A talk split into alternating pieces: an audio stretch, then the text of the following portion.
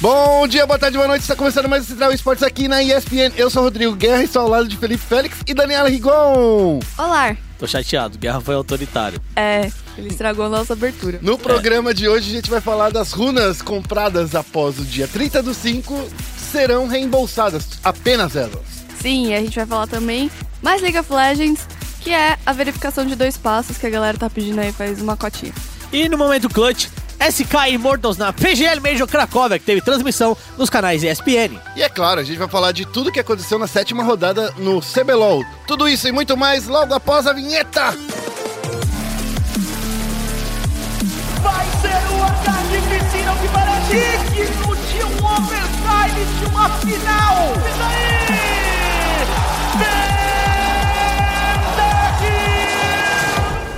Começando o giro de notícias. Ô, Daniela Rigon, Eu mesma. você me deixou em maus lençóis esse final de semana com essa notícia que a Riot Games vai reembolsar apenas as runas compradas depois do dia 30 de maio. Eu queria dizer que foi a própria Riot que se colocou em meus lençóis, porque assim, eles falaram que a gente... Bom, as runas existem desde o começo do jogo, que chegou aqui no Brasil, por exemplo, em 2012, então a galera já tá comprando runa desde 2012, e aí a Riot agora falou, vai ter novas runas, vai mudar tudo, as runas vão ficar de graça. Aí a galera, ué, mas eu paguei horrores em runas, e agora? Aí a Riot falou, vai ter uma recompensa.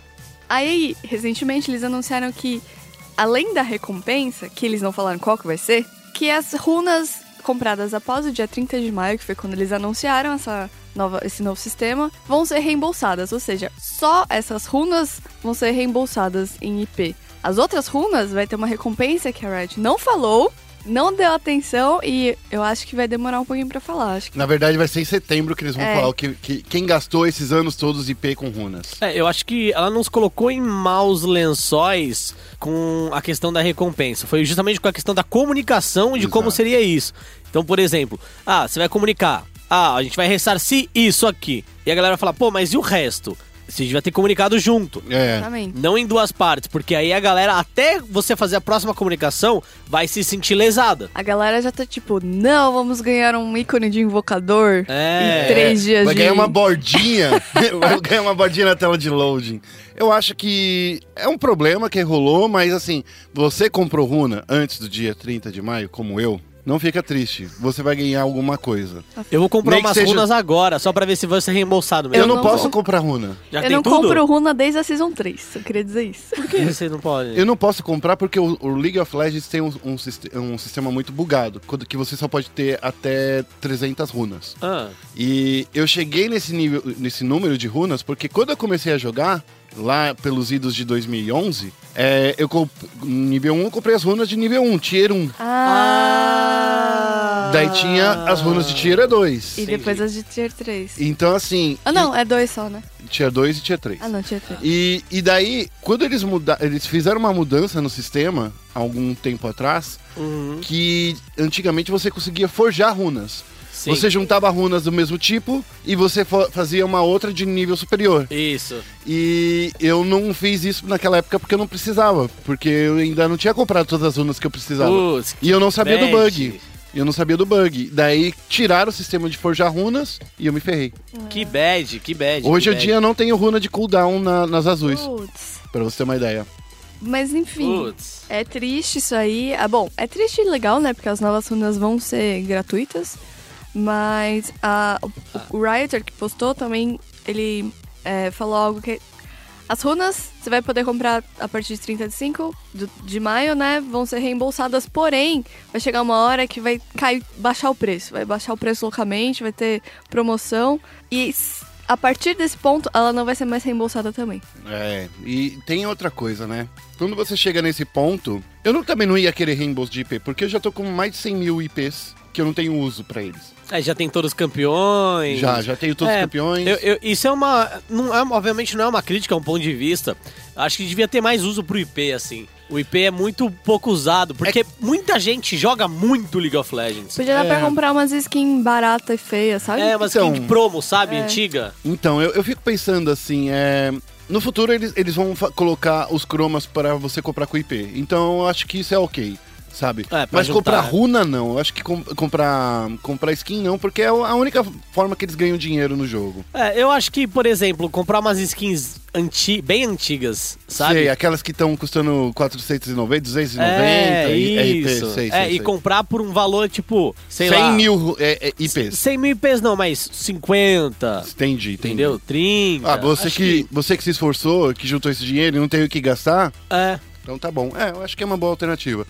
Mas ainda no mundo de League of Legends, a Dani tem outra notícia. Sim, é, e é engraçado porque eu vi essa discussão uns dias antes da Riot soltar o Pergunte a Riot, né? das- de- que é o, Uhum. a publicação deles que eles respondem perguntas do público. E aí eles falaram sobre a verificação de dois passos, que é aquela verificação é, que a Steam tem, que a Battle.net tem e a Riot não tem, League of Legends não tem. E complica a vida de quem gosta de mais segurança para sua conta e principalmente da galera que é cabeçuda e clica nos no negócio de RP de graça, skin de graça. é, a galera que às vezes monga. A, a autenticação em dois passos, ela funciona para aumentar a sua segurança e principalmente nesses jogos como World of Warcraft, que foi que eram muito visados para ter conta hackeada, ou no caso do Steam, porque você podia fazer troca de jogos antigamente, hoje em dia você não pode mais trocar o jogo em si. Não. Era uma coisa que eles-. Eles tentaram fazer, né, trocar jogo, ó, não quero mais esse jogo, toma pra você, me dá um. É, mas agora é, é uma boa alternativa à segurança e acaba com a vida também dos Hello Jobbers, né? Sim. Porque, assim, é, pra, a maioria deles funciona. Você instala no seu celular ou recebe um e-mail, né? O SMS. Ou SMS com um código pra você colocar no login. Pela, é, você se loga, recebe o código e bota o, o código de novo. Então, é muito mais útil e é, é seguro. Não só os jogos tem isso, Facebook já tem, o Gmail já tem. é, todo, todo site e sistema que, que se preze seguro tem essa opção. E aí é uma opção, né? A pessoa ou tem ou não tem. Por exemplo, eu não tenho na Steam ainda, porque eu sou preguiçosa. Mas, é, na verdade, uma das coisas é que se você instala no seu celular e você perde o seu celular, ou é assaltado, é um pouco de dor de cabeça E pra você conseguir Brasil, de volta. E aqui no Brasil a gente sabe como é que celulares são, né? Bom, Então, enfim. é. Mais segurança pra você no futuro, chegando aí. Mas não cliquem nos sites que não existe RP de graça. Não existe almoço Exato. grátis, gente. Não, Não, existe, existe. não existe RP de Não. graça, só conta roubada. Vamos para agora falar sobre uma coisa linda e maravilhosa? Vamos falar sobre Counter-Strike? Vamos para o momento clutch! Okay, team, follow my command. E no momento clutch, a gente vai falar. A gente não, né? Porque eu não consegui acompanhar direito. Quem acompanhou foi o Felipe Félix! De tudo que aconteceu nesse grande Major, no maior, no Major de Counter-Strike da Cracóvia. É, o, o Major de Cracóvia começou no domingo passado, é, se não me engano foi dia 16, e ele terminou ontem, dia 23, ok? SK e Immortals juntas conseguiram um feito inédito. Pela primeira vez, o Brasil tem dois times Legends, o que é muito bom e, e totalmente inesperado, assim. Ninguém esperava que a Immortals fosse passar da primeira fase. É, a SK todo mundo já imaginava e tal, mas a Immortals a galera pensou, pô, é o primeiro Major deles, vai ser difícil, vai, vai pesar ali. Mas eles conseguiram passar jogando muito, muito bem. Inclusive, teve muitas críticas a- ao formato suíço, né? E eu acredito que realmente o formato ele complica algumas coisas, principalmente por não dar seed pros times. Então, por exemplo, a gente viu é, SK e Astralis duas vezes. Sim. No segundo jogo do suíço e já nas quartas de final. É. O que foi meio estranho. É, porque parece que a, a Astralis só se preparou pra jogar contra a SK Game. Eles não jogaram ESL One Cologne. É, pra, pra treinar pro Major, Major, eles falaram: Ó, a gente quer treinar pro Major, a gente não vai jogar ESL One Cologne. E pelo que parece, o Device falou depois no Twitter, que ele, ele e a galera da, da, da Astralis passaram semanas vendo o vídeo do Fallen. É. Eles passaram assim semanas assistindo o SK jogar para entender o jogo da SK e entender os spots que o Fallen ficava, porque o Fallen realmente estava jogando muito. É, e aí eles acabaram vencendo a SK Game nas quartas, mas a grande surpresa foi a Immortals. Ah, não. Tá, tá, tá, Essa foi uma surpresa que deixou a gente desesperado de feliz, cara. Porque, olha só, quando a gente vê a Immortals chegando tão longe, porque eles passaram das quartas de finais, passaram das semifinais e foram para uma grande final. Eles foram para uma grande final. E, a- eles tomaram o lugar da, da SK. Plot twist, carpado. Foi o plot twist carpado. Plástico escarpado. É, a Immortals. Muita gente falou que a Immortals não merece. Ah, a Immortals não merece chegar na final. Ou falava que ela não merecia vencer. Pô, eu Por quê? discordo. É, segundo alguns analistas, a Immortals ela teve um caminho muito fácil pra chegar na final. Vamos pegar o histórico da Immortals aqui. Ela teve na primeira rodada Astralis, ela acabou perdendo. Depois ela pegou Veg Squad, ganhou da Vega. Depois pegou Navi, ganhou da Navi. Pegou a SK Game e perdeu da SK Game. E por último pegou a Flipside, isso no suíço. Ela se classificou e como não tem seed a sorteio, ela acabou pegando a chave inferior, né? Aí ela enfrentou a Big, que é o time da Alemanha, que também era estreante, novato na competição, time formado recentemente, inclusive, estava se utilizando muito do bug Então, chamada vencer. bug, não bug, É. é, bug. E contra a Big, eles jogaram muito bem, venceram o mapa de escolha da Big, perderam o mapa de escolha dele e acab- deles acabaram vencendo por dois jogos a um. Depois eles pegaram a Virtus Pro. A Virtus Pro que não vem tão forte assim, mas estava jogando em casa com a torcida a favor. Que tem um nome, né, também, É. nas costas. Tem um nome nas costas e eles acabaram vencendo por dois jogos a zero. E eles chegaram na final. Foi muito diferente do caminho da Gambit, que chegou na final também. A Gambit enfrentou nas quartas Fnatic, Astralis na semi e aí foi pra final. Mas antes ela já tinha derrotado G2 e FaZe. Ou seja, ah, muita gente falava que a Gambit teve o caminho mais difícil pra chegar. Ela teve que se provar mais do que a Immortals. É, obviamente que a gente não pode desmerecer a Immortals, mas realmente o caminho da Gambit foi mais complicado. Mas eu não vejo realmente que a Immortals não merecia estar lá. Jogou muito, jogou muito bem mesmo. É, foi merecedor, tá na final. O mais interessante de tudo isso é que quando a gente tava vendo, pelo menos no, no sábado e no domingo, eu tava no, no CBLOL, né? E todo mundo só, só falava dos jogos do, do Major. É, e no sábado a gente foi trending topic na frente do CBLOL é, ainda, né? então, mano? é, é, o, CS na ESPN. é, então. O, o, o lance do- dessa campanha, né, que, que foi a, a da Immortal, é que por mais que todo mundo fale que eles não mereciam chegar com as- essas aspas, esses coelhinhos voadores tão grandes, eles jogaram bem. Ele, eu, eu- as poucas partidas que eu assisti na telinha do celular enquanto eu tava lá no, no estúdio da Riot, eu vi, tipo, o, o KNG, o Steel, Nossa. o Henrique, o Lucas, o time inteiro, cara, o Boltz, tu- o time inteiro jogando muito bem, sabe? Se posicionando muito bem com a mira em dia. Eu acho que não tem essa de bobo no CS, não, cara.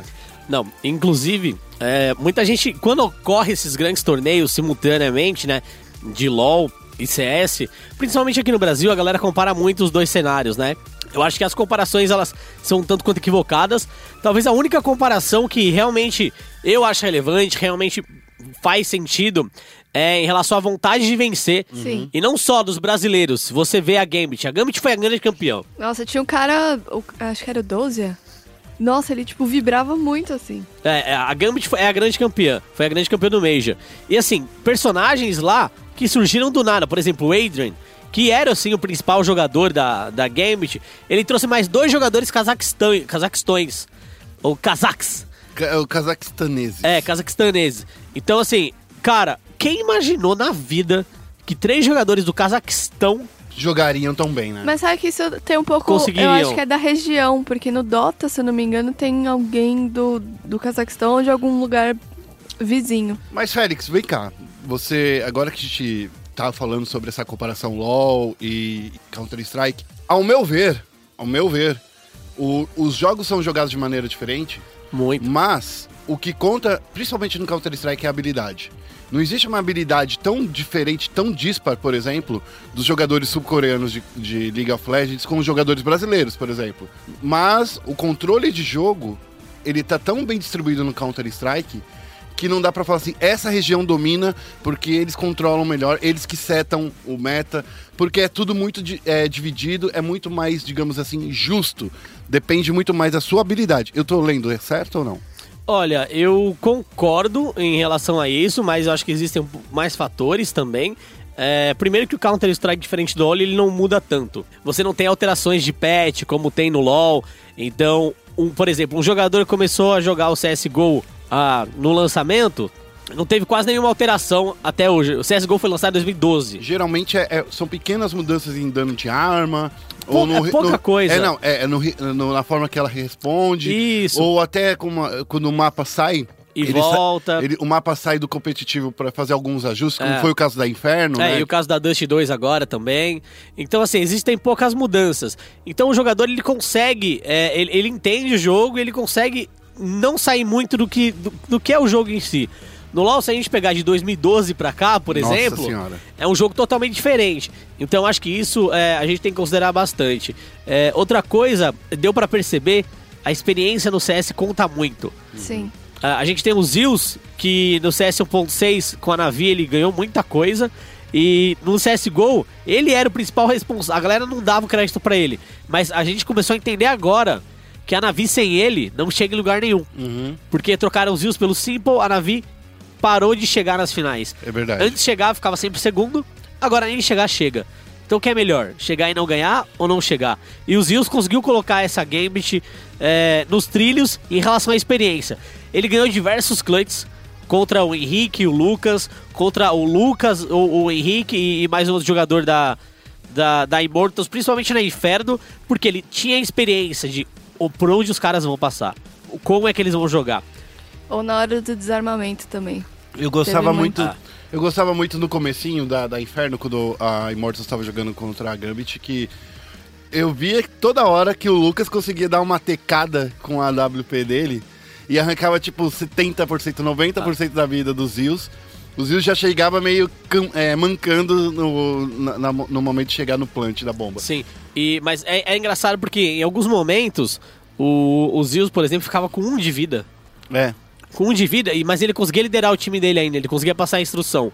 Então, acho que mais do que habilidade, você tem um jogo que não muda muito com o tempo. E, você tem pessoas com experiência. O Zeus tem 28, 29 anos, por exemplo.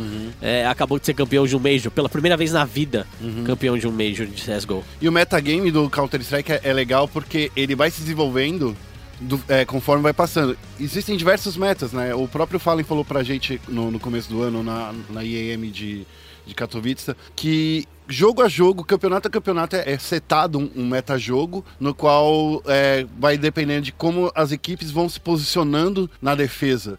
É muito mais é, pela defesa do que pelo ataque, né? E Sim. o ataque, ele, o meta do ataque é conforme a defesa do oponente. Então, assim, é muito legal você ver isso que cada time tem o seu próprio estilo de jogo e você literalmente precisa estudar esse time, que foi o que aconteceu da Astralis, estudar a SK, de saber como é que o Fallen tá, como é que o Coldzera se porta, e é isso que é muito legal. No, no jogo não muda muito, mas o que muda é, é como você se comporta dentro do jogo. É isso mesmo. Agora falando um pouco da Immortals, é, eu achei super interessante a chegada da Immortals na, na final.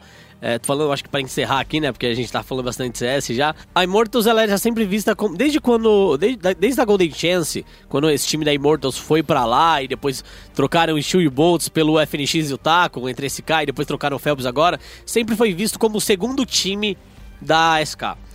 E a gente sempre via a SK como o time brasileiro, o time que representava o Brasil. E, e a Immortals meio que o, Ju- o Juventus, sabe? Ou a Sei, portuguesa. sei. Que era o segundo time da galera, mas a galera sabia que não ia chegar longe porque não era tão bom contra o SK.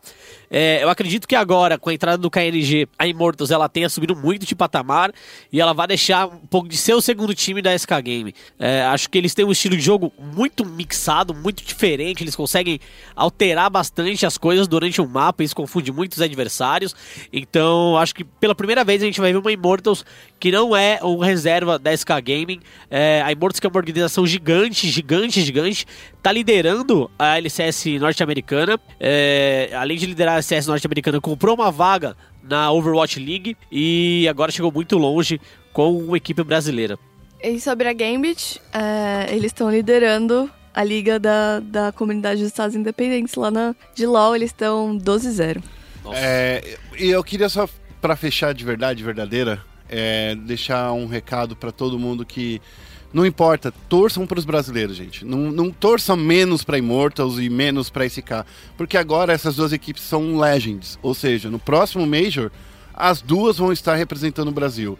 Então, divida seu amor. Dá pra, faz, dá pra amar as duas da mesma forma e não fique só torcendo pra um lado, entendeu? É, isso aí. Eu acho que você tem que torcer pelos jogadores que você gosta mais. Eu, eu por exemplo, adoro todo mundo da SK, mas o KNG e o Henrique, assim, me conquistaram de um jeito nesse, É. nesse, nesse Major, cara. Jogaram muito. É muito bom ver os caras jogando.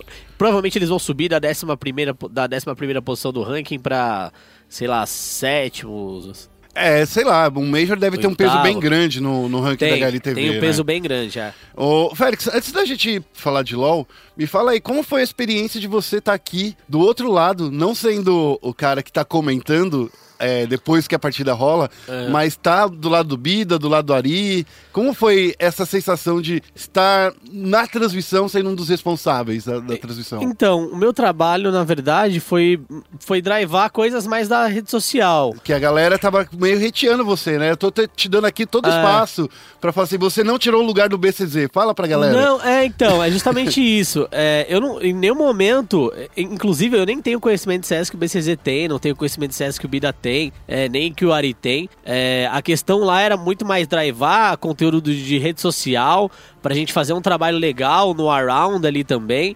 É, tanto que no sábado a gente foi Trending Topics o dia inteiro, a gente foi o primeiro do, do Trending Topic Brasil, não só com o jogo da Immortals, mas também com o jogo da Astralis e da Gambit. Então, o, o trabalho era justamente trazer essa questão de rede social, interação com o público, nem era comentar em si. Tanto que vocês, se vocês viram, se vocês é, tiverem a chance de ver, era uma questão muito mais é, de pausas mais longas para eu trazer alguma pergunta pro Bida, Deixar eles alguma respe- observação. Beber É, uma água, né? é, be- deixar eles beberem uma água do que comentar em si. Então eu acredito que o- o- da minha parte o meu trabalho foi, foi bem feito e em nenhum momento foi um trabalho tipo pra ser um especialista de CS, coisa que honestamente eu nem quero ser assim. Exato. Nem é minha responsabilidade. É claro que aqui no programa a gente estuda pra falar de resultado, pra drivar algum tipo de história, mas do jogo em si, eu não tenho o conteúdo que o, que o BCZ tem, que o Bida tem. É, eu posso até ser melhor que a galera da comunidade, às vezes, é, que traz um conteúdo é, razoável, talvez eu esteja um pouquinho acima, mas eu não chego nem aos pés do, do BCZ, do Bida, da galera que trabalha realmente só com isso. É, então, da minha parte foi tranquilo, eu gostei bastante, mas o meu trabalho não foi nenhum esforço absurdo. Então, gente, lembre-se, o Félix, ele, ele não tava roubando o trabalho do BCZ. Ele ama o BCZ, a gente ama o BCZ. BCZ, se você tá ouvindo, a gente quer suas colunas de volta. então, gente, a gente vai agora acabando aqui com nosso cantinho do, do Counter-Strike. Vamos falar um pouquinho de LoL, porque rolou muita coisa Acho esse final vai de ser semana. mais que pouquinho, hein? Vou dar spoiler. Bem-vindo a Summoner's Rift. Começando o Foco Nexus, esse final de semana teve gente levantando da cadeira, plantando bananeira, chorando. Foi sábado e domingo de puras emoções. É isso aí. É, eu confesso que eu acompanhei pouco de alguns jogos. Alguns jogos eu realmente vi. Eu vi o primeiro jogo da CNB, eu vi os dois jogos de Cage e, e NTZ. Eu vi o primeiro jogo, o segundo jogo da PEN também. É, não vi os jogos da Red. Red de show, eu falei, ah, acho que eu não preciso Whatever. ver, por causa do, justamente do É, CS. Eu tava falando pro Guerra que eu acho que eu dei uma cochilada nesse jogo. No Red Show, ah, merece. Sim, eu dei uma Esse jogo é aquele que lá. merece uma dormida, né? Ah, uma babada. É, mas, cara, aparentemente foi uma rodada eletrizante, né? Foi, foi uma rodada eletrizante. Vamos começar falando então do sábado, que rolou Pro Gaming versus INTZ. Não, não, Oh, não, desculpa, CNB. desculpa. Nesse sábado começou Pro Gaming versus CNB. E teve Lep levantando da cadeira. Não, teve Lep, mano, teve Lep on fire ali, Não, o. Lep tava endemoniado, encapetado, jogando. Sabe aquela vontade que a gente fala dos times do CS que você falou? Vontade de vencer? Era Ah. esse o Lep. O Lep sozinho, ele tava carregando esse time, porque assim, a gente Ah. vai ganhar isso. A gente vai ganhar nem que eu ganhe sozinho, nem que eu carregue vocês, mochilas. Ah. Eu, eu acho que vale. Esse jogo, a gente já vai falar dele, né? Já. É, CNB contra Pro Gaming. Pros jogadores da CNB, valia mostrar que a comissão é que tinha feito burrada mesmo. Sim. Tipo, que a, a, a CNB, como organização, tinha feito burrada. E eles conseguiram mostrar. Por quê? Não era só um jogo pra cumprir tabela, era um jogo que eles podiam desclassificar alguém. Sim. Então eu acho que foi, ele, esse jogo foi jogado por eles não pra ganhar um ponto, porque a posição dele já tava definida ali, né? Sim. A, a, a T-Show, desculpa, a T-Show Não ia ganhar, é, não é. ia ganhar da coisa. É, eles precisavam ganhar um jogo pra garantir que não iam rebaixar automaticamente, mas principalmente pra mostrar pra eles mesmos que eles tinham capacidade de vencer um time que tava brigando pelos playoffs. E meio que pra calar a boca, inclusive a minha, pra falar que não é free win, sabe? Não era free win Aham. jogar contra o CNB. Cara, não, vamos mudar real. Pra mim, esse- essa temporada foi free win. Não, não, não. É que esse jogo, esse jogo em específico, eles assim, ninguém vai ganhar da gente de graça, entendeu? Entendi. Ninguém vai ganhar da gente, a gente vai ter que suar muito pra ganhar da gente. Então, coisa que ninguém precisou fazer durante a temporada É. toda. Eu, Mas eu é acho... tudo por causa disso que você estava falando. O Sim. desenvolvimento da comissão técnica que atrapalhava o, o tempo da cabeça dos jogadores, é, que colocava incertezas. A incerteza, de, por exemplo, de ter três junglers nesse time do CNB, que foi o Ozo, o Minerva e o próprio e o Vesh, que teve três suportes também nesse time. Vesh que ainda é terrível na jungle. É, e. Ah, Desculpa. É, ele é terrível na jungle. A culpa é dele? Não. Não. Ah, mas ele podia se esforçar. Cara, eu acho que ele tá se esforçando ao máximo. Eu acho que ele tá É. entregando o que ele pode num, num É. meio split do que ele é, treinou. no meio split do que ele treinou e assim, ele, ele joga de mid, ele joga de atirador. É. Não ele joga joga, de jungle. ele ainda ele dá um, ele dá ainda uma carinha no top. É. E, o, e o pique foi bom até. Eu gostei de Foi. jogar. Por mais que a execução foi terrível, eu, eu gostei de jogar. Ele serviu como aquela esponja de é, carne. É, ele, ele fez o papel dele bem, assim. Ele É. fez o papel dele bem, e porque o jogar é só pra crescer mesmo. É pra ficar Nossa, na nesse frente. final de semana que rolou o jogar, eu fico muito assustada toda vez que ele aparece. Porque parece que não cabe mais barra de vida nele. É. Às vezes fica com a impressão que vai ficar uma. em Eles vão abrir uma em cima da outra, assim, de tanta vida que ele tem. Mas é, é, eu posso falar uma coisa que eu vi é, depois que a partida acabou, que ac- acabou a emoção. Eu lembro de um do Lep pistolando muito no final do jogo. Que, que eles, no, no final do jogo que eles ganharam. Falou, professor, você é horrível! Você é horrível, você não vai jogar semifinal, não. Ele, ele, ele tava gritando desse jeito, tava pistolando. Ele tava muito nervoso, É, cara. mas foi o que eu disse, tipo, a- esse jogo pra eles era uma carga emocional muito maior do que só jogar. Eles queriam tirar. a- Qualquer time que fosse jogar contra eles esse jogo Ia sofrer. ia sofrer. Não era só pro game. Se fosse Team One ia sofrer também. Qualquer time ia sofrer. Eu acho que só a NTZ que talvez não sofresse da- dessa forma. Eu acho que a NTZ é um time mais tranquilo, É, né? dessa forma que a Pro Games. Que, cara, foi por um momento ali que a CNB tava jogando muito bem. O PBO jogando muito, o LEP jogando muito, eu gostei muito. Eles estavam muito felizes. Vamos para o próximo jogo da, da- do sábado, que foi Red Canids contra T-Show. Teve até Daniela Rigon É, dormindo. Mas. E teve Félix que não assistiu, mas eu não vou falar da rodada em si, porque foi bem unilateral. É, a T-Show, ela se despede do CBLOL com bastante Acho que é a tristeza. pior campanha do CBLOL até hoje. É, É, é pior é a pior- campanha, Foi pior é- que a da Brave. não tem como ser inclusive. pior agora, porque você perder todas as partidas, não tem É como porque ser a pior. Brave empatou, né? É, a Brave empatou. É, mas eu vou falar de uma coisa que foi muito legal, que foi o lance que aconteceu dentro do, do jogo, porque a, a Red Canids, a Red Canids, Red Canids. é, a- Canids. a- os cachorros da- é, vermelhos estavam muito confiantes. E no final da partida, Robô disse, é, foi, foi descoberto que eles vão fazer um bootcamp na Europa Famoso, né? um famoso bootcamp. E nessa história de bootcamp, eu já vou pular direto pra entrevista, porque o resultado foi lateral, não tem nem o que discutir, mas eu vou pular direto pra entrevista pra chamar o Talkers, que falou com a gente. E ele fala muito sobre o momento que, o que, que um time vai aprender lá. E ele fala muita coisa legal, como ele aprende muito mais sobre é, matchup, posicionamentos de rotas, e é pra melhorar todo mundo. Então vamos ver o que o Talkers tem a dizer. Rodrigo Guerra, do ESPN Esportes, eu tô aqui de frente com um monstro. Tudo bom, Tocão? Tudo certo. Talkers, vocês nos deram uma, um sustinho, porque demorou muito pra vocês ganharem da T-Show. O que aconteceu nessa série? O primeiro jogo a T-Show jogou muito recuada, muito, muito. A gente tinha uma composição muito boa pra fazer picks, mas eles jogaram muito dentro da base deles e a gente não conseguia fazer seed. Porque tinham Jin, Oriana e Alistar. Então acabou que o fato de eles jogarem tão passivo jogou nas forças da comp dele e a gente ficou perdido na hora de que o seed não tava funcionando. Porque a nossa comp também era de seed se tu pegar o core dela. E acabou que não tava funcionando. E a gente demorou muito tempo para pensar como ganhar o jogo. Foi um defeito nosso, mas acho que é uma- um aprendizado muito bom e a T-Show conseguiu nos dar isso. Acho que eles não jogaram tão mal como eles vinham jogando antes. Acho que a pressão ajudou eles. E nessa segunda partida vocês também nos assustaram, porque vocês fizeram uma composição que tinha Cassiopeia e Lucian. Todo mundo estava acreditando que o Lucian ia pro top e você ia jogar de Cassiopeia.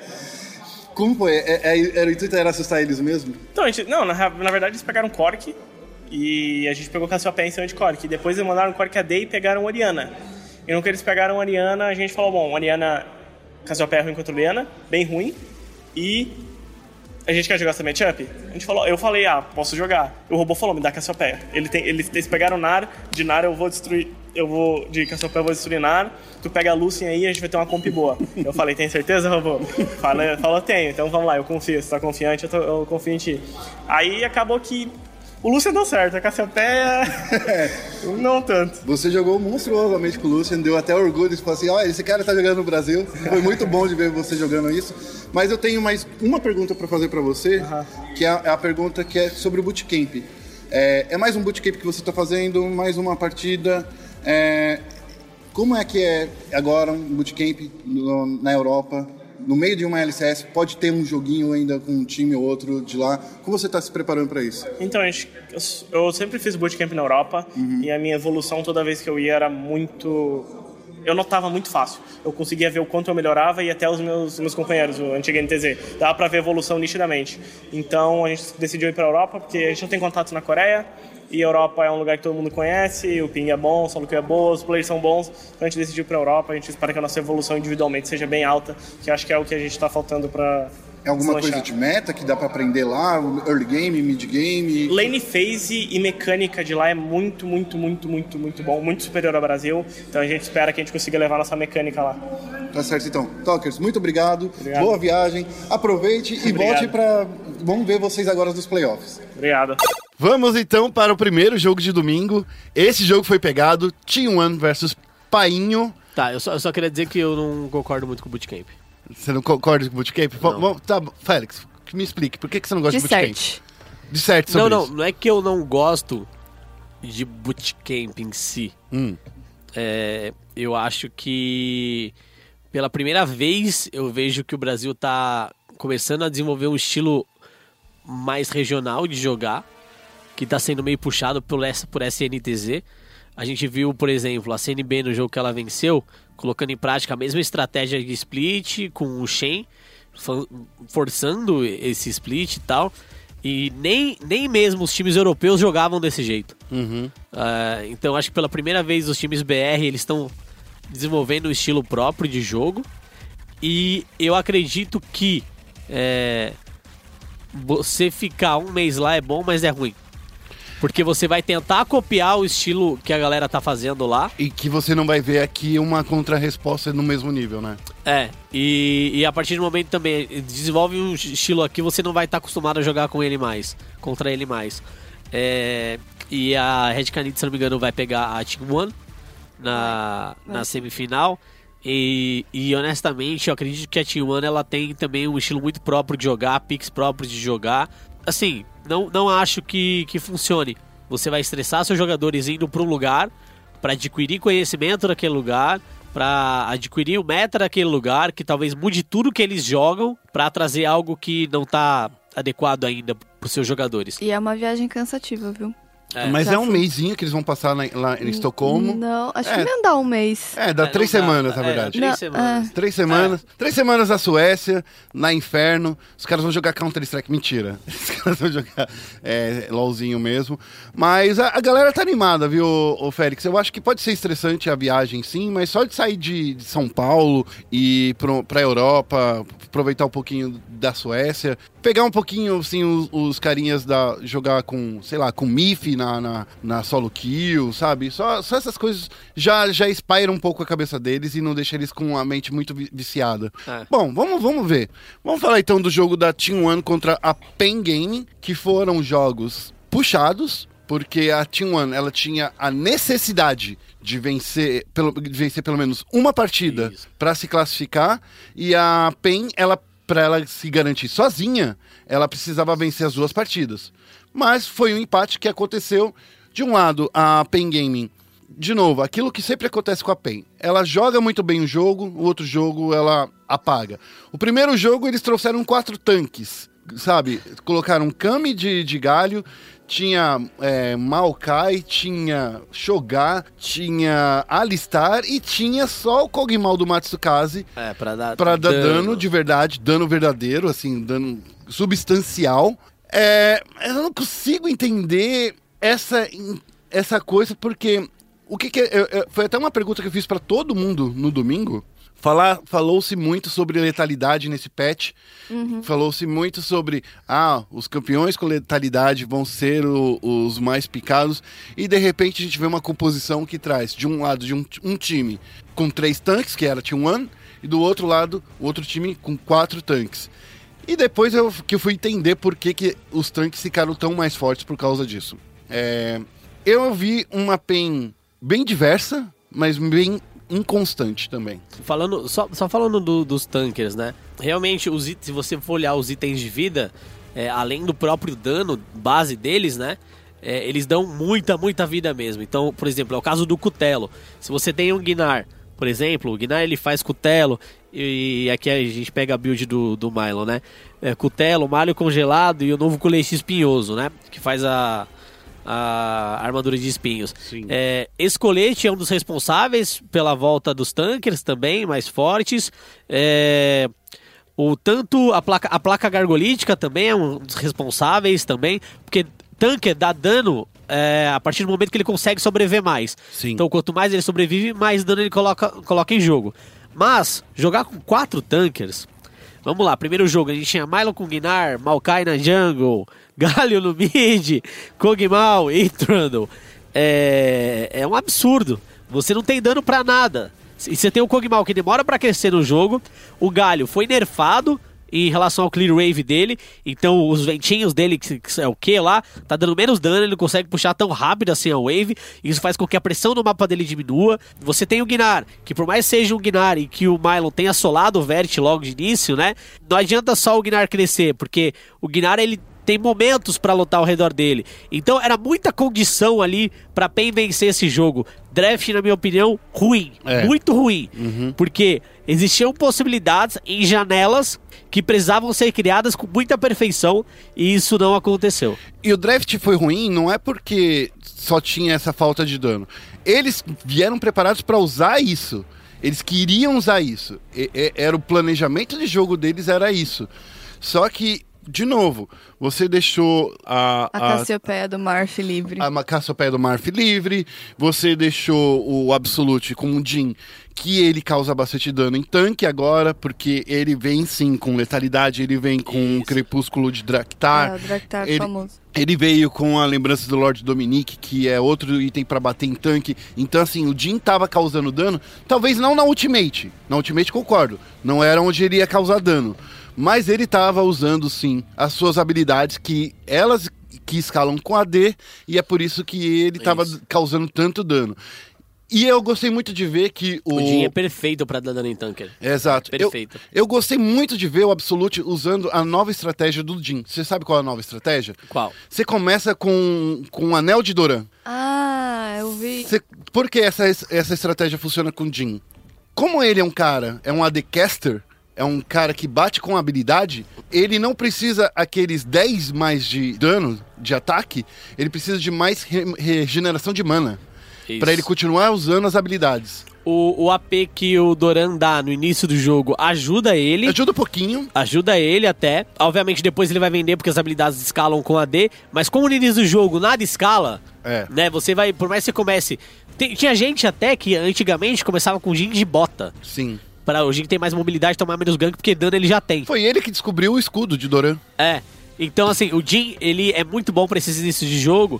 E justamente esse Doran, o Doran Ring, né? O Anel de Doran, ele dá mais mana, faz com que o Jin caste mais. E, se eu não me engano, além de dar mais mana, dá aquele pouquinho de AP que é interessante na hora que ele vai é, fazer pequenas trocas. Porque ele dá um dano extra baseado em AP e geralmente a build do adversário vem com um pouco mais de AD no bot. É, vem com mais trocar. armadura, né? É, então ele meio que nega essa armadura inicial e aí o início da troca é um pouquinho mais AP, o que não é um, um absurdo, mas é muito inteligente. E outra coisa, né? Se a gente for ver aqui, é um adaptativo pro Maokai, é um adaptativo pro Galho e no final das contas, o é um adaptativo só serve pra Cassiopeia, né? É verdade. É, e não funciona tanto assim, não.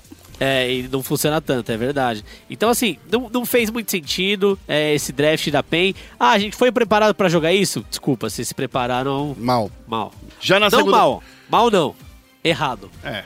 Porque mal é tipo, É, ah, não. vocês. É, É, errado. mal, é mal, cara. Se você Errado. faz, se você é, se você não importa. Essa composição só ganharia pelo cleave, que é o cleave, né? Você chegar e empurrar todo mundo junto e isso nunca ia acontecer com essa formação. Já na segunda partida, Forlan veio trollando com o Nunu na jungle. No, no, na Você achou jungle troll? com- Eu achei bem troll. Eu achei porque ele andava apertando o taunt toda hora pra desconcentrar. Eu até fiz essa pergunta. Houve lá na, na- naquela pauta que ele soltou na segunda-feira, né, antes desse podcast, ele falou que usou só pra irritar a galera mesmo. Mas assim, na segunda partida, a gente viu uma composição mais padrão, né? Uma composição que a gente vê é, todo mundo fazendo o que tem que fazer, o Mylon destroçando todo mundo. Ele acabou com o Vert, o Mylon acabou com, com o Brucer, acabou com todo mundo. Quem vinha é, segurar a rota do Mylon acabava sendo destruído. Eu, acho- gostei. Ah, desculpa, mas é que eu gostei bastante do Zack e do Tai. Exato, e o, e o, Tai, ele tá se mostrando em dia. Cara, posso falar uma coisa? Se eu fosse colocar hoje do- é, três é, caçadores, top três caçadores, eu acho que o Tai estaria em segundo. Quem seria o primeiro? Eu vou ser bem honesto, eu, eu coloco Revolta como o primeiro caçador, assim. Por mais que a Cage não tenha se classificado, a gente vai falar disso pra frente, o Revolta ele sempre tá um nível, dois níveis na frente do, do adversário. E aí que o que co- colabora, não colabora é o time, né? Bom, É a comissão. É, eu acho que é isso. Vamos colocar agora pra gente ouvir o que, que o Pada, o Pada, o dono e co head coach da PEN, tem a dizer sobre esse split que passou, que teve muita pressão sobre ele. Ele teve que aprender League of Legends nesse split. Foi muita coisa que ele teve que ah, é, desenvolver só nesse, nesses dois meses. Vamos ver o que, que ele tem pra falar aí. Rodrigo Guerra do SPN Esportes aqui, do lado do Pada, nessa sétima rodada do CBLOL. Tudo bom, Pada? Tudo ótimo. Pada, vocês estão numa situação que muitos times não gostariam, que agora não, dependem mais, não depende mais de vocês, né?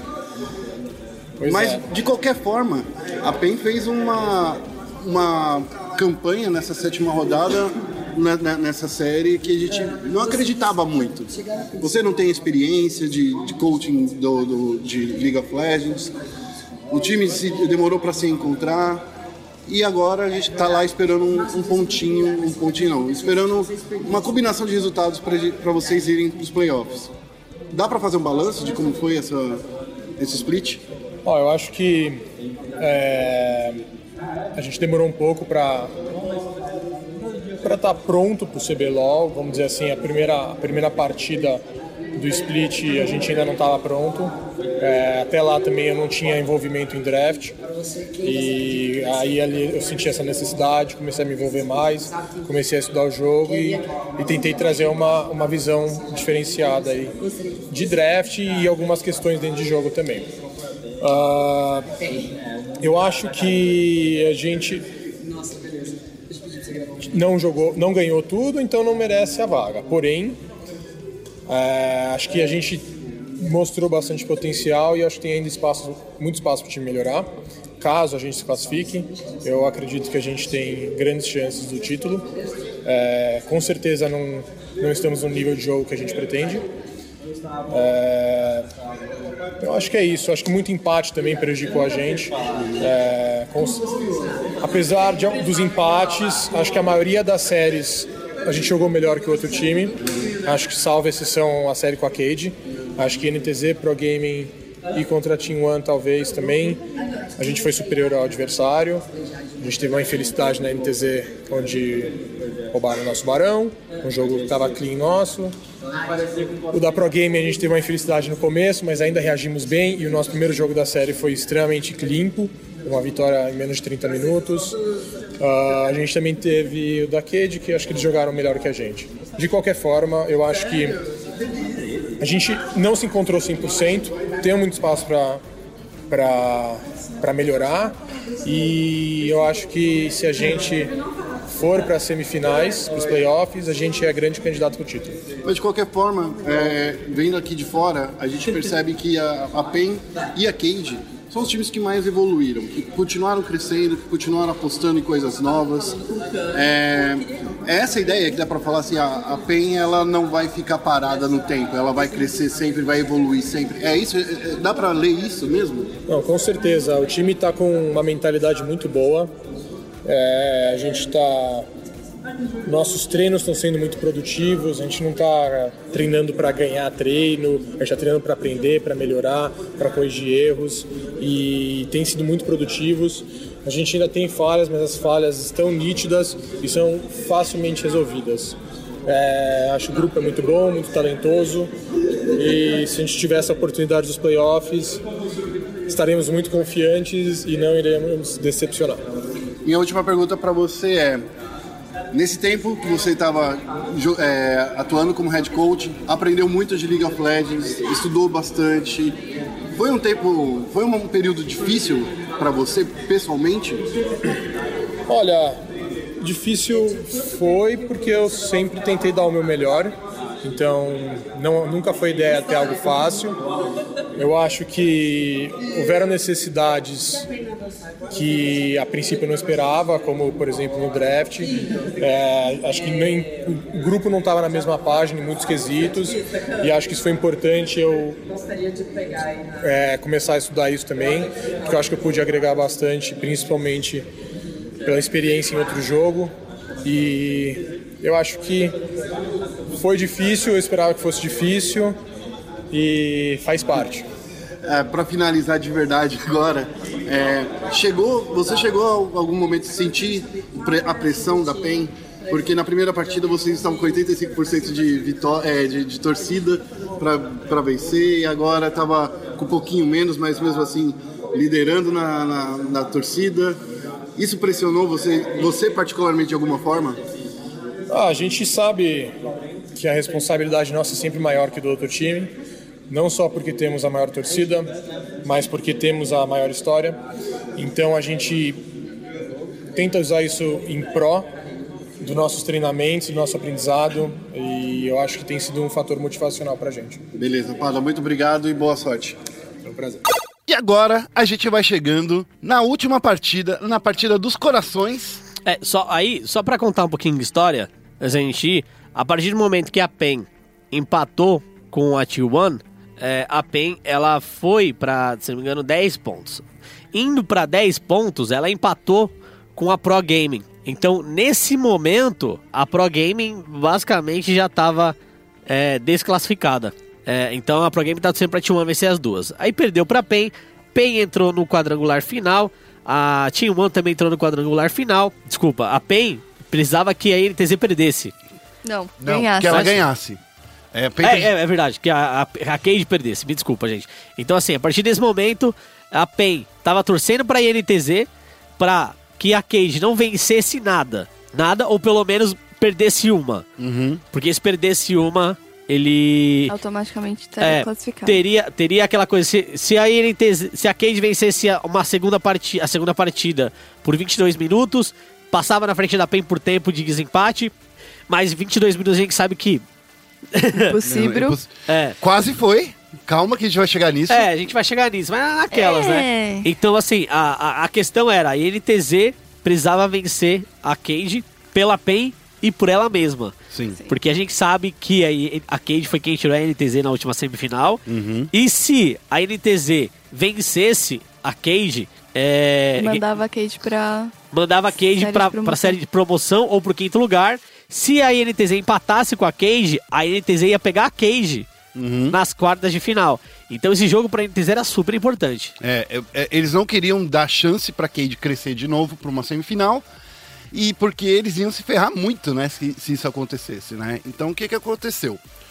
Momento dramático, todo mundo corações das cartas ali. Na primeira partida, a Cade, ela trouxe uma formação estranha, é. mas funcional, porque a ideia era usar o, o Skarner do Revolta pra pegar um, um alvo prioritário, desde que não fosse a, a, a Zaya. E tanto é que nas vezes que isso aconteceu, a Cade venceu a- a- as lutas, né? Mas quando o Revolta insistia em pegar a Zaya, acabava que ele se ferrava, né? Então, Revoltinha, não, né? Não. né? Mas enfim, o, o Yang trouxe um, um campeão que eu, eu perguntei pra todo mundo off the rock, the rock record, off the record. O que que tava, por que que o mundo tava sendo tão bom. forte? Eu achei bom o pique. Foi, foi um bom pique, foi Eu um bom, bom. pique porque assim, o Aiel no final do jogo não conseguia mais matar o mundo, não dava mais pra solar o mundo, precisava vir dois caras pra matar o mundo e o mundo quando ele se colocava no meio de todo mundo causava bastante dano por causa do foguinho dele e tal. Tava muito bom, mas o Takeshi, eu acho que ele não brilhou de, de, de Syndra. Ele devia ter trazido a Cassiopeia de novo pra ser monstrinho, como ele sempre foi. Não gostei muito disso, mas o que acabou foi que a, a, a INTZ mostrou que a dupla Zaya e Rakan é realmente preocupante pra uma luta. O, O Jockster jogou muito de Rakan. É, é isso que eu ia mencionar. Uma coisa que eu achei muito inteligente, na verdade, é, eu não lembro a ordem do pick desse Skarner. Se foi last pick, se não foi, se foi na primeira rotação. Eu tava na- nas entrevistas, É, eu eu não, lembro consegui ver. direito. Mas é, o Rakan é muito bom, na verdade, contra esse Skarner. Sim. Porque a partir do momento, por exemplo, que você pega alguém e não é o Rakan, por exemplo, o Rakan consegue negar isso. Porque ele vai pra cima do time adversário, dando taunt em todo mundo. Uhum. Então você reverte esse engage. Porque o Rakan chega muito rápido no adversário. E quando você foca num suporte, é muito difícil você. Quando você gasta todas as suas habilidades no suporte, é muito difícil você matar os outros campeões. É, tanto que nesse jogo, por exemplo, teve uma vez que eles focaram no Rakan, o Rakan morreu e eles não conseguiram fazer o Baron. A ideia era fazer o Baron depois da morte do Rakan, mas eles não conseguiram e acabaram gastando flash, acabaram gastando muita coisa. É, eu achei o draft dos dois times bem interessante, pra falar a verdade. Sim. É, e vem me surpreendendo cada dia mais como a botlane da NTZ tá jogando bem. é, juntos, não tô falando, ah, individualmente eles se destacam, destacam, são os melhores da sua posição. Tem um, eles estão concorrendo com um ou com o outro. O Joxer é com certeza o melhor da posição dele. O Micão tá batendo de frente com o BRTT ali.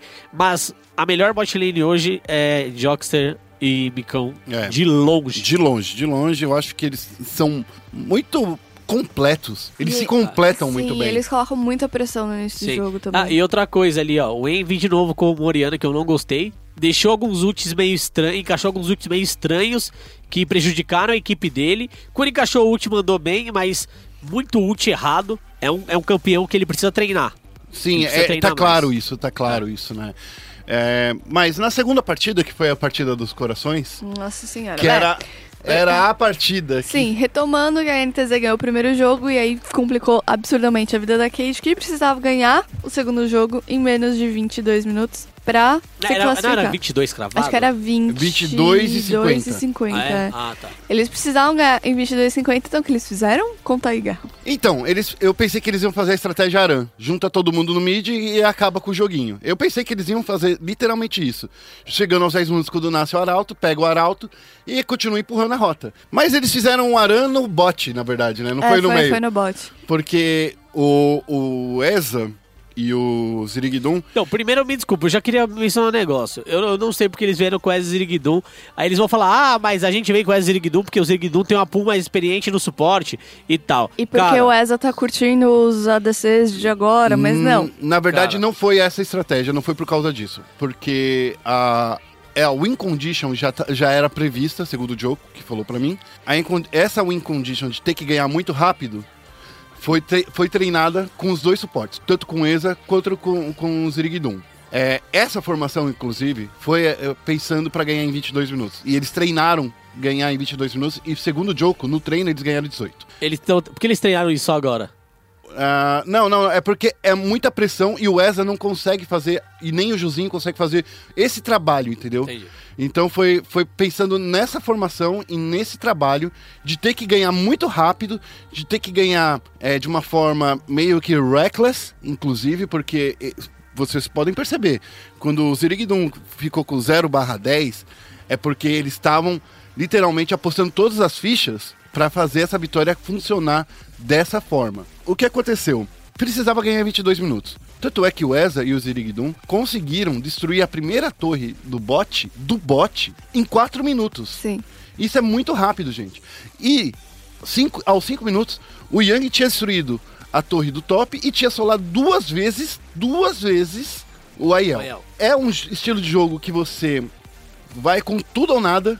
Eu vi depois as runas do, do, Era, do tu- era tudo flat. Era tudo dano, gente. Era dano. É, é dano puro. É, é grotesco a quantidade de dano que o Yang tinha trazido pra essa luta. Mas assim, todo mundo sabia que era uma composição que, se ela não vencesse nesse tempo, inclusive a própria Cage, se ela não vencesse muito rápido, eles iam perder. E você perguntou pra eles como foi jogar, tipo, ou ganha ou vai pro relegation? Foi, perguntei. Foi, foi, foi. Ok. Então é, é- é- era essa a ideia. Eles não queriam, eles não estavam com o pensamento que ia perder. Eles acreditavam muito que na composição do Skarner eles iam ganhar. Mas nessa dessa vez eles tiveram que trazer uma composição muito mais squish e muito mais bruta. Você pode ver, não tem. O único tanque que tem ali é o Yang, porque eles não queriam aguentar uma luta. Eles queriam passar o carreto, entendeu? Era isso que eles queriam fazer. No final das contas, passou os 22 minutos. A gente tava pensando que ia acontecer, mas uma ótima movimentação do Envy é, já na terceira torre. Eles estavam na terceira torre aos 18 minutos, gente. Se não fosse aquele engage do Envy ao, Pelo, pelo flanco? pelo flanco, eles, eu aposto, eu, eu, eu falo, eles teriam levado o jogo Cara, aos eu, 22 minutos. eu acho que não, por um motivo bem simples. É, do outro lado tinha uma, Cassio, uma Calista e um Kennen. Que nem suporte. É, que nem suporte, que vem dando muito certo, inclusive. É, e o porquê eu acho que não? Essa composição da INTZ era focada em teamfight e você tinha a LeBlanc no mid, que era justamente Pra fazer esse flanco. Pra fazer esse flanco. Então você tinha uma extração muito grande e você tinha a LeBlanc que podia chegar pelo flanco ou por trás. Então eu acho que conforme o tempo fosse passando, o time da INTZ ia ficar mais forte. É, e quando você leva a, a Tier 2, por exemplo, uma torre Tier 2, fica mais complicado você fechar o jogo, porque você tem mais mapa pra explorar. E o time adversário pode jogar mais defensivo. Então, eu não acredito que eles fossem vencer em 22 minutos a NTZ. Teve esse lan- relance, ó, de possibilidade acontecendo. Honestamente, pra mim, era impossível. Porque o Se eu, objetivo... se eu fosse a Cade, Hum. me desculpa, talvez eu não, eu não fosse tão bold assim. Eu jogaria pra vencer o segundo jogo e não ir pra relegation. É, eu- É. Eu, também teria feito uma estratégia assim. É que era, se eu não me engano, cerca de 30 minutos que eles precisavam vencer pra mandar a Pro Gaming pra É, Relegation. acho que era 33. 33. Quem Não, era, É, era 30 é, minutos. Era Era 30, 30 minutos. É, Era tá. 30 minutos. Então, o- era 30 minutos e 45 segundos. que Eles Ah, precisavam tá. vencer. Então, essa composição, segundo o Joko, ela chegou a vencer em treinos em 18 minutos. Porque você usaria o Arauto na terceira torre, que ia destruir a torre, o inibidor e uma das torres. E aí, do, do, do Nexus. E com isso, o Yang do outro lado, ele teria derrubado tudo, porque ia chamar toda a atenção para defender a torre do Nexus e o, e o inibidor. Ele teria conseguido derrubar uma, a, a terceira torre e o, O e inibidor, o de inibidor do, do top. Acabou que não aconteceu. A Cade foi pro tudo ou nada e eles E sabiam. deu nada. E deu nada. A, a dele tá fiada hoje. eles sabiam que se não ganhasse tão rápido eles iam perder. Foi o que acabou, acabou acontecendo. É, eles queriam se classificar de qualquer forma? Queriam. Eu acho que isso é, é um mérito deles. claro. É um mérito. Mas eu não, eu não Eu jogaria. não jogaria nesse Eu estilo. não jogaria tão bold assim, não. Eu não jogaria nesse estilo. Eu não jogaria pra ganhar do melhor time do. É, do- do- principalmente por um do time CBLOL. que já estava com rixa desde a primeira etapa, né? Tanto que isso foi muito é, abordado pela Riot nas entrevistas e tudo mais. E foi o motivo pelo qual o Turtle jogou nos dois jogos e que ele picou o Sejuani no segundo. Ah, foi esse? Foi isso, porque, no, se eu não me engano, na, na primeira etapa, alguém ficou zoando, falando A pro Cash. Turtle... É, Pica Sejuani, Pica! Sejuani. E aí, agora, olha só, Sejuani voltou pro meta. É, eu, eu, honestamente, é que eu não tô na pele da Cage. Eu não sei como é que foi também o fim do jogo e tal. Mas foi muito humilhante, assim.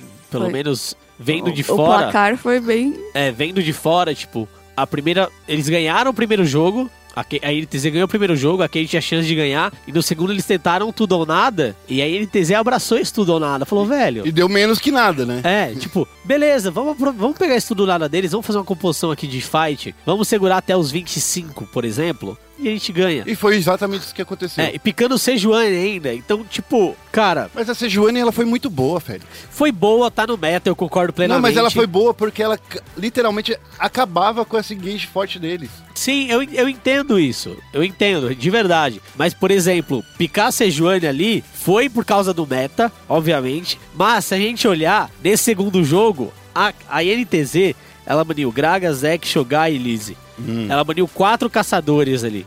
Respeitaram, então, o Aqui- Turtle. Então, não, a Não, não, não, não, não, é, é, é. É. Aí o que aconteceu que foi o seguinte: eles baniram três opções de tankers que até mesmo o Turtle podia pegar, justamente pra forçar o Revolta a pegar um Lee Sin, porque depois eles baniram Elise. Então, forçando o Revolta a pegar o Lee Sin, a Nidali foi uma surpresa. E aí, a partir desse momento, o Turtle falou: velho, eu vou pegar a Sejuani. Era, era, era fácil entender que eles queriam pegar a Sejuani desde o início do draft. Desde o início. Justamente pra- por essa zoeira. É um pick forte, é um pick forte. É um pick que tá no meta, é um pick que tá no meta. Mas não precisava banir tanto jungler assim pra E pegar a eu Sejuani. acabei de ver aqui, eu suspeitei nisso quando acabou o jogo e que foi confirmado, foi o, o jogo que teve mais kills nessa, ne- nessa fase regular. É, então é. Terminou 36 a 18 pra Cade. E Não, foi, pra e foi um jogo que terminou rápido, né? 35 minutos quase. Foi, Ah. foi um bom jogo. Foi um jogo com, muito, com mais de uma kill por minuto. Foi, Foi quase. clean. Foi quase duas kills por minuto, na verdade. É, foi, foi jogo clean? Será que foi jogo Eu clean? acho que não foi um jogo clean por causa da- da- das torres destruídas. Ué, mas terminou 34 minutos. A galera fala: "Ô, o jogo clean termina rápido. Mas enfim, ó, por que a gente não trouxe uma entrevista na, na primeira, na primeira série? Eu trouxe duas entrevistas bem legais aqui. Uma delas, a primeira que a gente vai ouvir agora, é do Revoltinha falando sobre essa estratégia maluca e doida.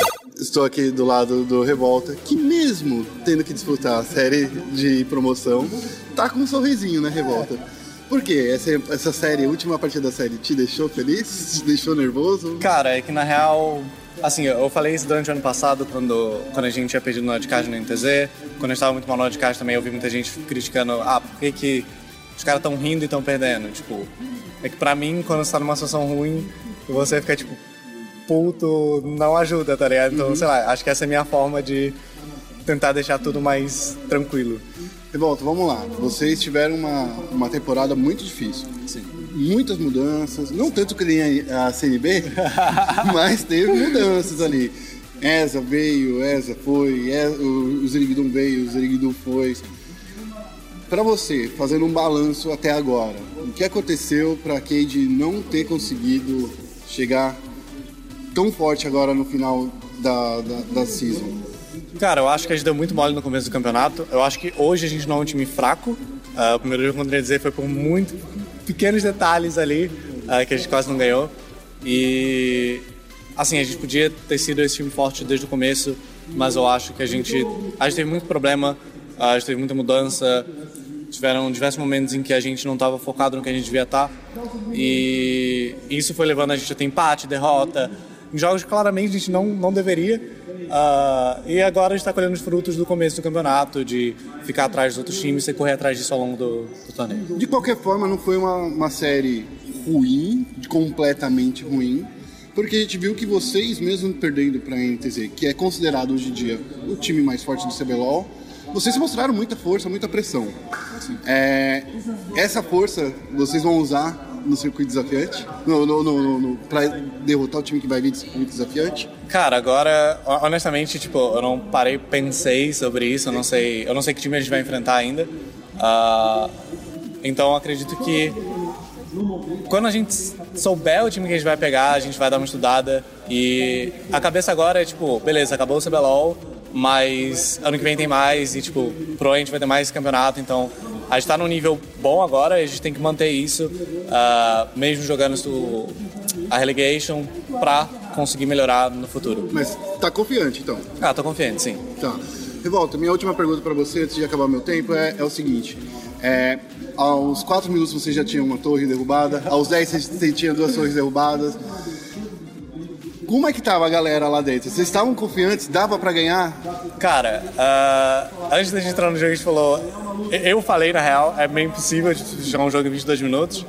E quando deu, tipo, 10 minutos que a gente foi pro Arauto, tinha caído, tipo, 5 torres, e a gente falou, cara, eu não acredito que a gente vai ganhar isso. E foi aí que a gente viu que dava. ah, e foi aí que a gente começou a errar. Mas foi divertido, a gente ficou confiante no meio do jogo. Eu acho que a gente não parou de tentar até não ter mais o que fazer. Então foi, foi um jogo divertido, acima de tudo. No final das contas, o que acabou com o jogo? Foi a LeBlanc que tava monstro ou era que o time não. não, não a composição não estava pronta mesmo para um endgame? Cara, eu acho que dava pra gente acabar o jogo, só que eu sinto que a gente foi muito impaciente. Tipo, a gente pulou muito passo a passo para conseguir o que a gente tinha conseguido, mas pra você levar tipo, uma torre de inibidor, tipo, você tem que cobrir flancos, você tem que fazer uma série de passo a passo que a gente não fez e a gente acabou sendo punido por isso. Tá certo, Revolta. Ó, muito obrigado e boa sorte nas, na série de promoção. Agora que a gente tá com.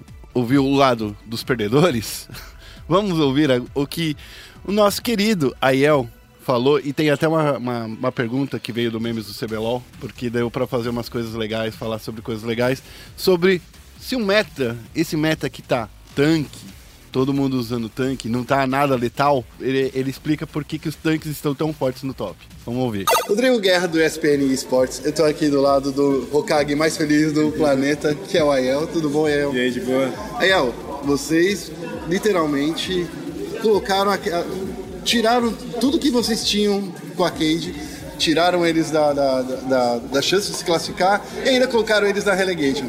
Era o objetivo de vocês para se vingar um pouquinho do primeiro split? Cara, olha, na real, nosso objetivo nunca é rebaixar um time, só quer fazer o nosso melhor e mostrar o nosso jogo. Mas realmente tem um gostinho sim de botar eles na promoção, por eles terem tirado a nossa final do primeiro split. Então, sim, tem um gostinho de vingança.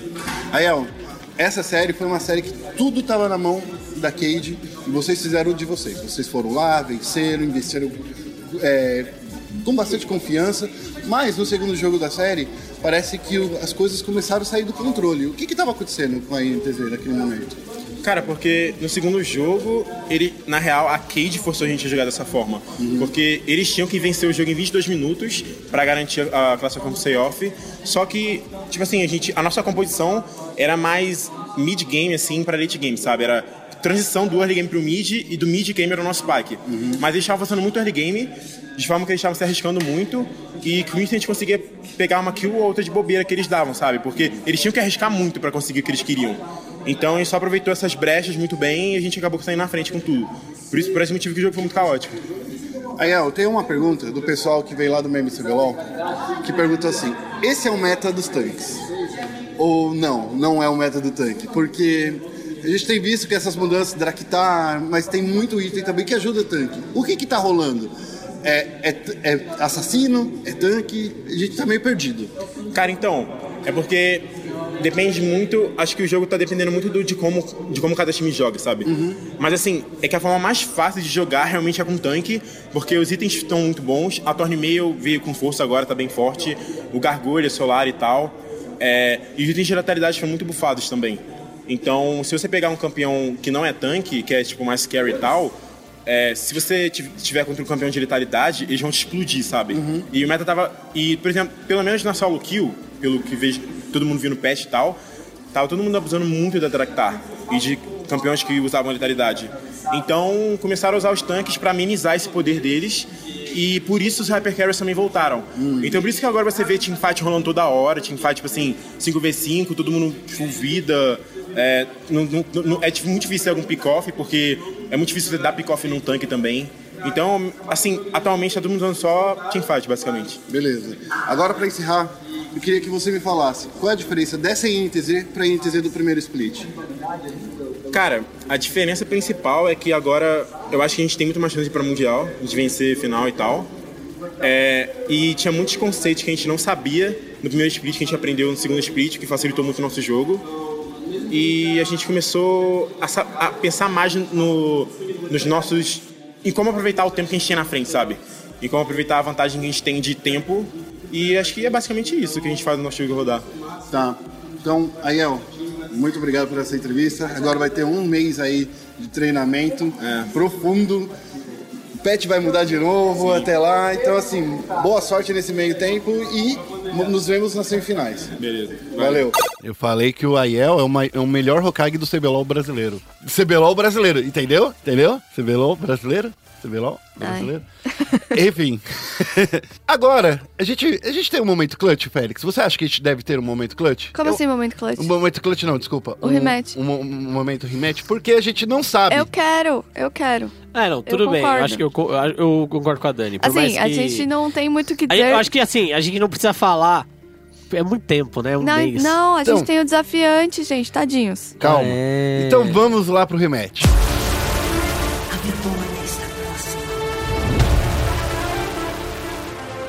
Dani, Tá, eu vou aqui dar voz aos aos... tadinhos do, do desafiante que ninguém lembra, Hum. tá? Mas estão aí. Vai rolar essa semana a partir de hoje. Não, a partir de quarta-feira, dia 26, né? Então a gente tá gravando o programa na segunda. Então você tá ouvindo na terça, provavelmente. Na quarta-feira vai rolar a primeira semifinal, que vai ser Kabum versus Kino, que foram os dois times que caíram do CBLOL passado. A Kabum ficou em primeiro A Kabum ficou em primeiro. e aqui não ficou em quarto.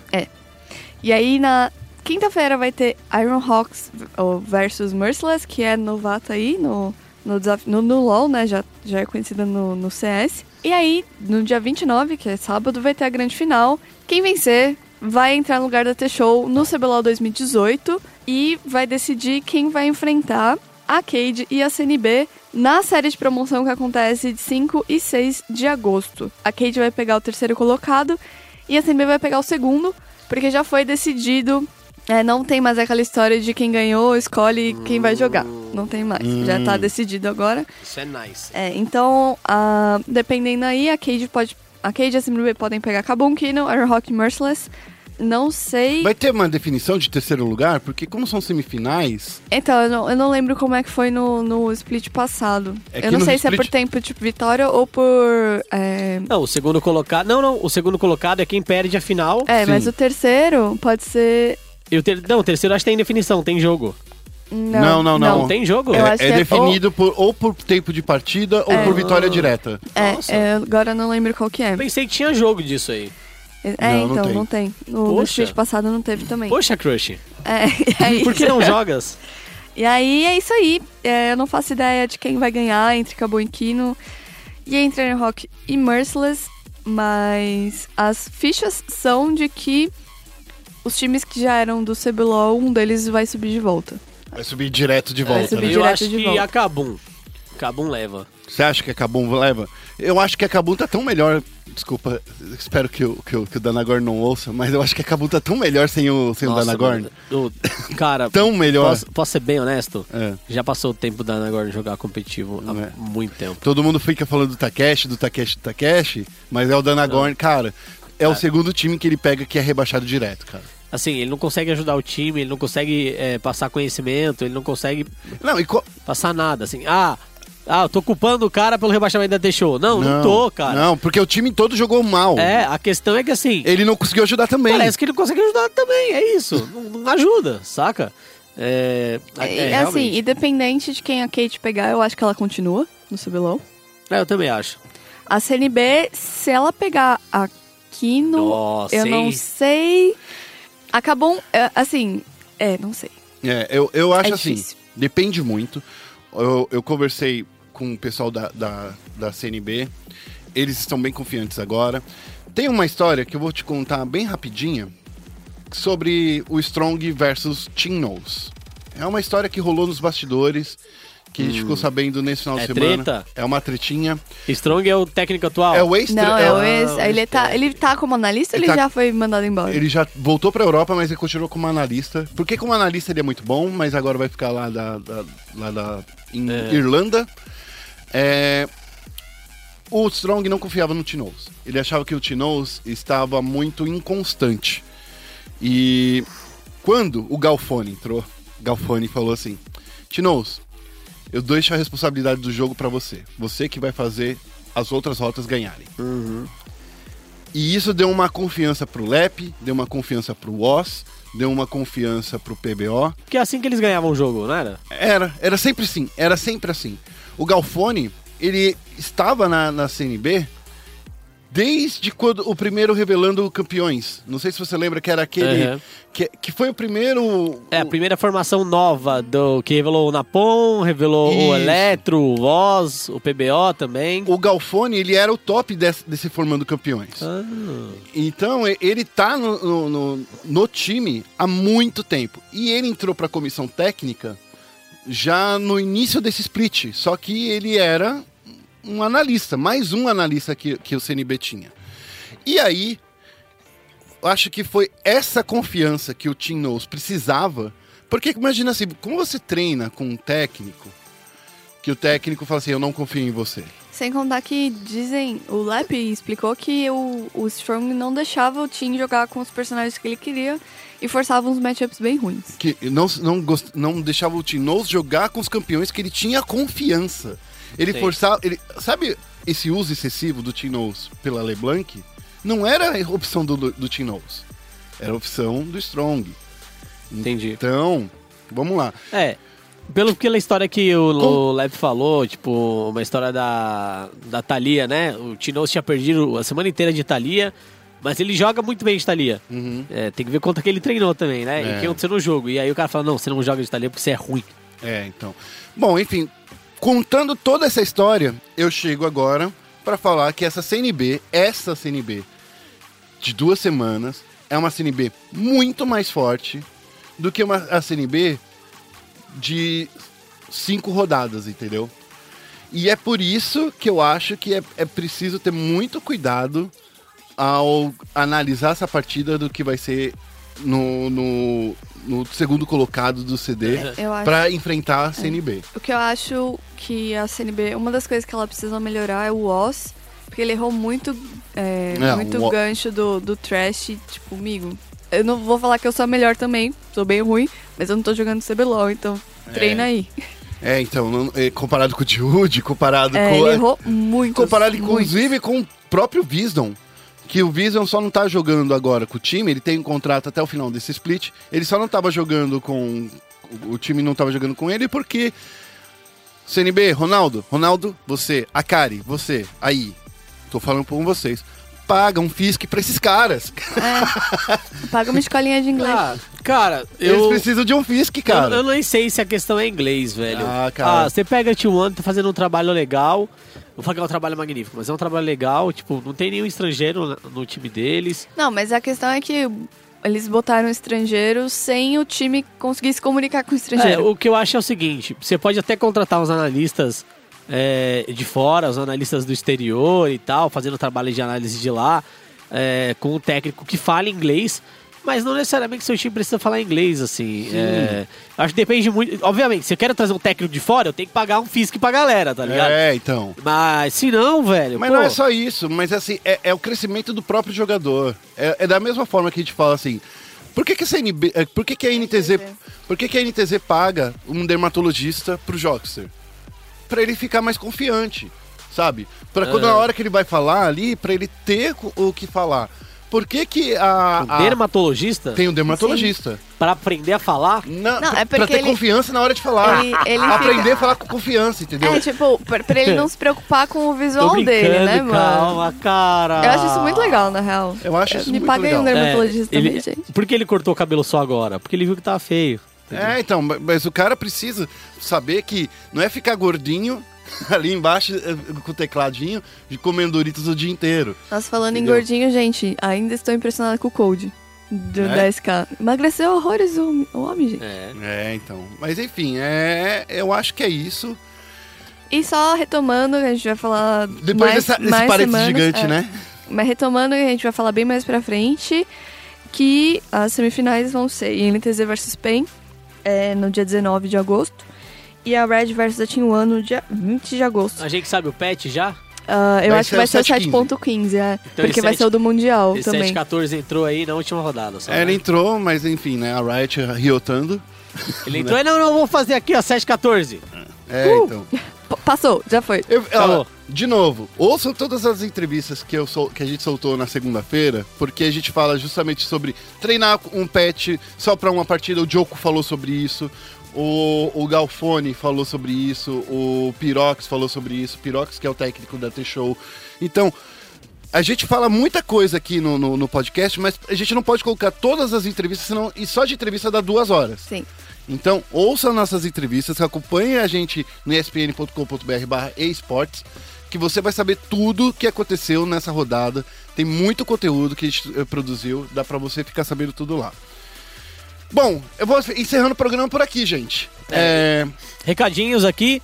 É, para você que acompanha o nosso podcast semanalmente ou para você que está acompanhando só esse podcast, se você quiser acompanhar as nossas redes sociais, nosso conteúdo, conteúdo espn.com.br barra esportes, você encontra lá conteúdo de tudo quanto é jeito, tudo quanto é cor, tudo quanto é jogo. E no Twitter, arroba ESPN esportes BR, assim como no Facebook, facebook.com.br ESPN esportes BR. Eu sou o Felipe Félix, Feo Félix. É só me procurar em qualquer lugar, na chuva, na rua, na fazenda, numa casinha de. Sapê. É. E eu sou a Dani, a Dani Rigon. Vocês me acham pelo Dani Chan, com X e um underline lá no Twitter, mandando vários memes e foto de gatinho. Meni, meni, E reclamando. Gente, eu fui na balada esse final de semana. E eu não sei porque os DJs hoje em dia diminuem a música pra ouvir a galera cantando. Não é show, gente. Vamos parar com isso. Momento reclamação da, da semana. Eu sou o Rodrigo Guerra, arroba Guerra no Twitter. Você, eu tenho que lembrar toda semana que, toda semana que, é esporte, é esporte. Isso é esporte! Tá na ESPN.